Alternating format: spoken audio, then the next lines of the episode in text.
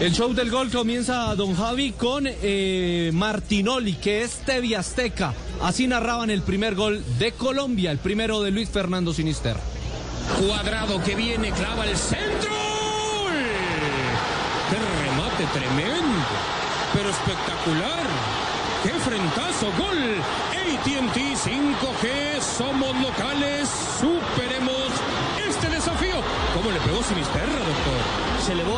quedó más o menos como eh, François Mambillic, parece que se quedó eh, suspendido en el aire. Cuando viene el, el, centro tarda en llegar y Sinisterra se levanta, salta antes que todo mundo ¿no? y se queda ahí ¡pac! de cabeza. El centro es de, de cuadrado.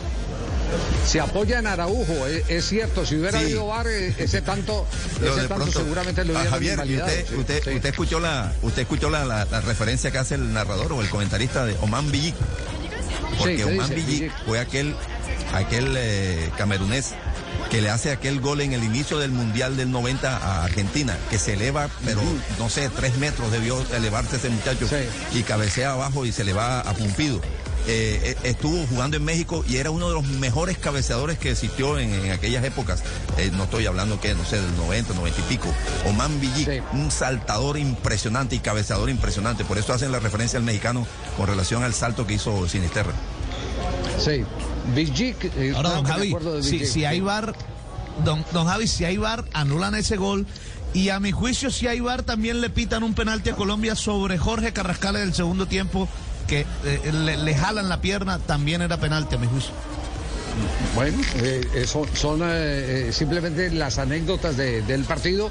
Lo que pasa es que el gol hace más llamativa la, la, eh, Sí. intervención del VAR eh, porque, porque es parte capital en el desarrollo del compromiso. El segundo gol, muchachos. Sí, el señor. segundo gol de Colombia, el, El- del empate. ¿Cómo, cómo, ¿Cómo lo sintieron los mexicanos? De Martinoli nuevamente, eh, TV Azteca. Desde el piso pasa, arranca Carrascal, cambia de ritmo, sigue Carrascal, metió taconazo, está el empate, gol. Gol de Colombia, Sinisterra. Luego de un arranque fulgurante y espectacular de Carrascal. Gol AT&T 5G, somos locales, superemos este desafío. En cinco minutos y medio lo empató Colombia.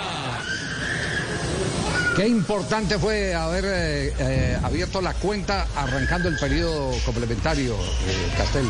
Importantísimo. Sí, claro. Y mucho más importante empatar el partido en cinco minutos. Mucho más Y importante. con un cambio de ritmo, Javier, de, de- eh, Sí. eso, mira, los mediocampistas eh, generalmente eh, cruzan líneas con pases.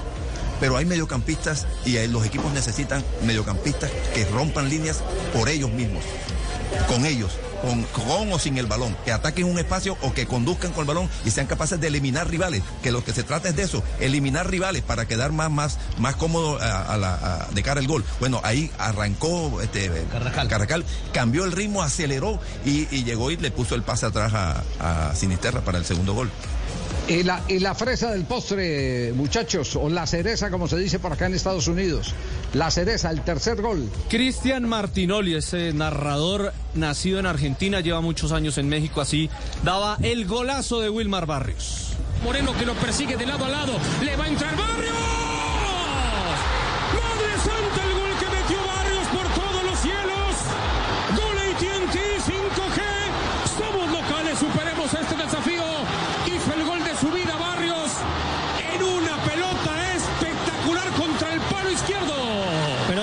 Decíamos, eh, Colombia no se cansó de tener la pelota, metía gol y seguía jugando igual. Empató el partido y seguía jugando igual.